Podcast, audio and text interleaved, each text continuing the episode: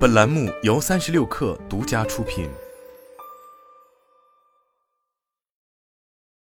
本文来自《哈佛商业评论》。著名的管弦乐队招聘研究显示，面试官在不知道应聘者性别，并隔着屏风考察的情况下，女性成功应聘的机会就会增加。后来，一些大公司也利用盲招策略推动实现多元化相关目标。在典型的盲招过程中，面试前会从求职材料中删去可能透露申请人所属特定群体，从而引发歧视的信息。尽管该避免偏见的策略尚未普及，但吸引力正逐渐增加。最近一项针对八百多位美国人力资源从业者的调查显示，约百分之二十受调查者所在的公司利用盲招策略招聘，约百分之六十受调查者表示对该策略很熟悉。然而，很多从业者可能不知道，自二零零零年的管弦乐队招聘研究以来，业界已经发表大量关于盲招的新研究。过去二十年里，在欧洲、加拿大和美国各种背景中，盲招作为提高弱势群体成员招聘效果的策略，已在多个领域中得到了测试。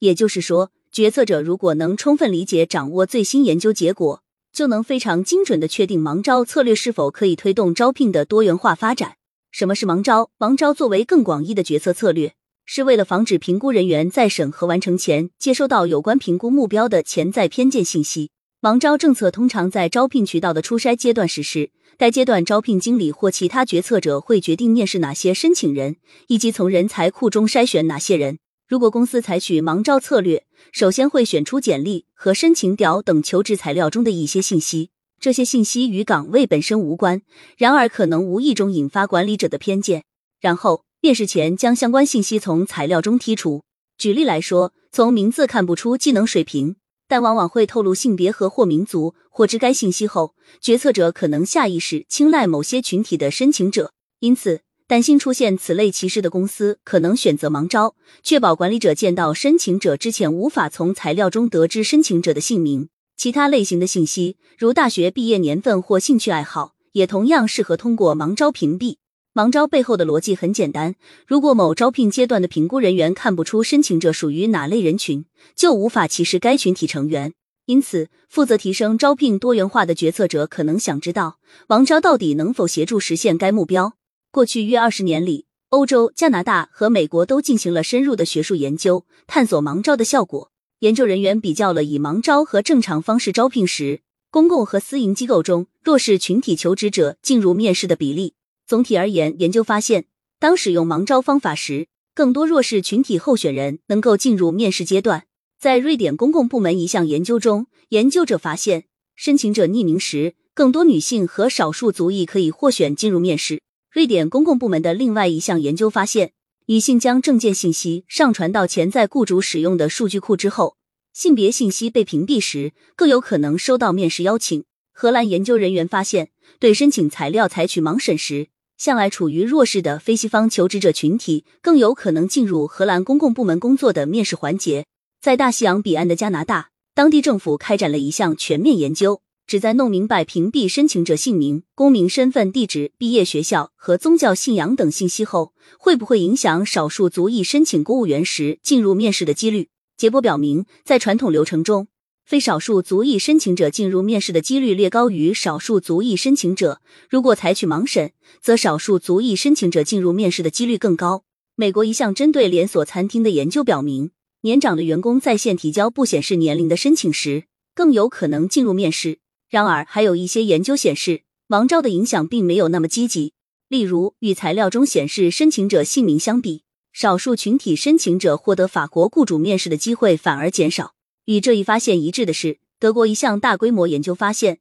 只有雇主在传统程序中确实歧视少数群体时，盲招才能提高少数群体求职者的面试率。对于传统程序中倾向于面试少数群体申请者的雇主来说，盲招政策反而影响了多元化趋势，导致少数群体申请者进入面试的几率下降。综合来看，最近的研究表明，盲招确实有一定作用，但有时也可能影响组织实现多元化目标。基于相关发现，决策者如果想了解盲招政策是否适合本机构，应该先问自己三个问题。问题一：我的公司选择申请者面试时，有没有系统性的减少传统意义上的弱势群体？研究表明，如果公司通常不愿选择传统弱势群体申请者进入面试，盲招才会提高相关人群的面试机会。直觉上来看不无道理，因为只有需要消除偏见时，盲招才有帮助。因此，如果决策者所在组织未能推动新员工群体多元化，只是成功的让面试人群多元化，初筛阶段采用盲招政策，对于多元化招聘作用不大。真正应该努力解决的是面试和随后遴选过程中的偏见。相反，在热衷选择社会强势群体进行面试的公司中，初次筛选阶段采取盲招可能有所帮助。问题二。面试的岗位是否存在强势群体更容易入选的情况？盲招主要确保企业仅凭资历选择面试人员，防止无意识偏见。然而，由于社会各群体在获得资源和机会方面存在系统性不平等，传统强势群体成员更有可能在本科阶段进入名校，获得热门实习机会，并获得研究生学位。因此，根据招聘岗位要求，如果资历深厚的人更有可能进入面试。例如管理岗位，那么即便盲招看似能够阻止歧视，在过程中强势群体成员仍然有明显优势。类似情况下，采取盲招政策推动多元化可能适得其反。决策者可能应该考虑扩大某个岗位青睐资历的范围，或者决定哪些人进入面试时应当考虑社会身份。如此一来，评估申请者相关资历时，就能考虑到可能存在的障碍或享受的特权。反之，如果面试决定不看花哨的资历，更重视相关技能和经验，比如招聘岗位是入门级职位，那么盲招在防止歧视方面的益处就能提升弱势群体成员的面试机会。问题三，在招聘流程中的其他节点有没有采取去偏见策略？假设曾经弱势群体成员很少有机会进入某岗位的面试，而且根据群体成员身份，并不能预测申请者是否拥有正确的资历，那么该岗位不存在问题一和问题二中的障碍，看起来很适合盲招。然而，即便在这种情况下，仅采取盲招方法本身可能不会使最终招聘的人员更加多样化。只有在初始筛选前后与其他去偏见策略相结合，初筛阶段盲招才能充分发挥作用。有针对性的招聘弱势群体成员，可以与盲招结合，成为补充策略。例如，传统黑人大学院校的渠道项目，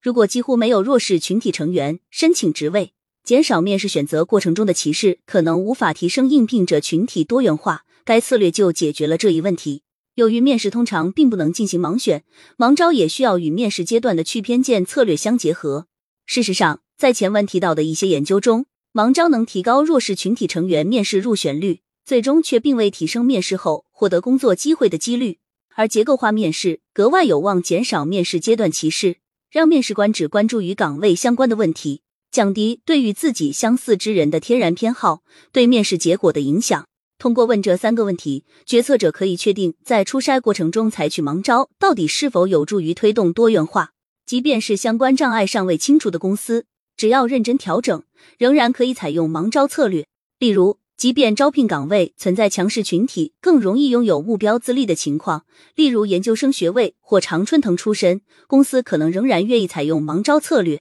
在这种情况下，公司可以考虑使用先盲审再观察的方法。招聘经理可以仅根据申请者资历初步评估，了解被忽视的人群等信息，然后重新调整初评。根据可能要克服的障碍，重新审核申请者的资历。研究表明，类似方法可以减少有利于强势群体成员的偏见，同时保留对资历进行盲审初筛的益处。关键其实在于，盲招并不是放之四海而皆准的解决方案。在某些情况下，如果雇主的目标是从弱势群体中招聘更多申请者，采用这一方法甚至可能弊大于利。然而，围绕盲招的学术研究表明，对于合适的公司里合适的岗位，该策略确实有助于推动实现多元化招聘的目标。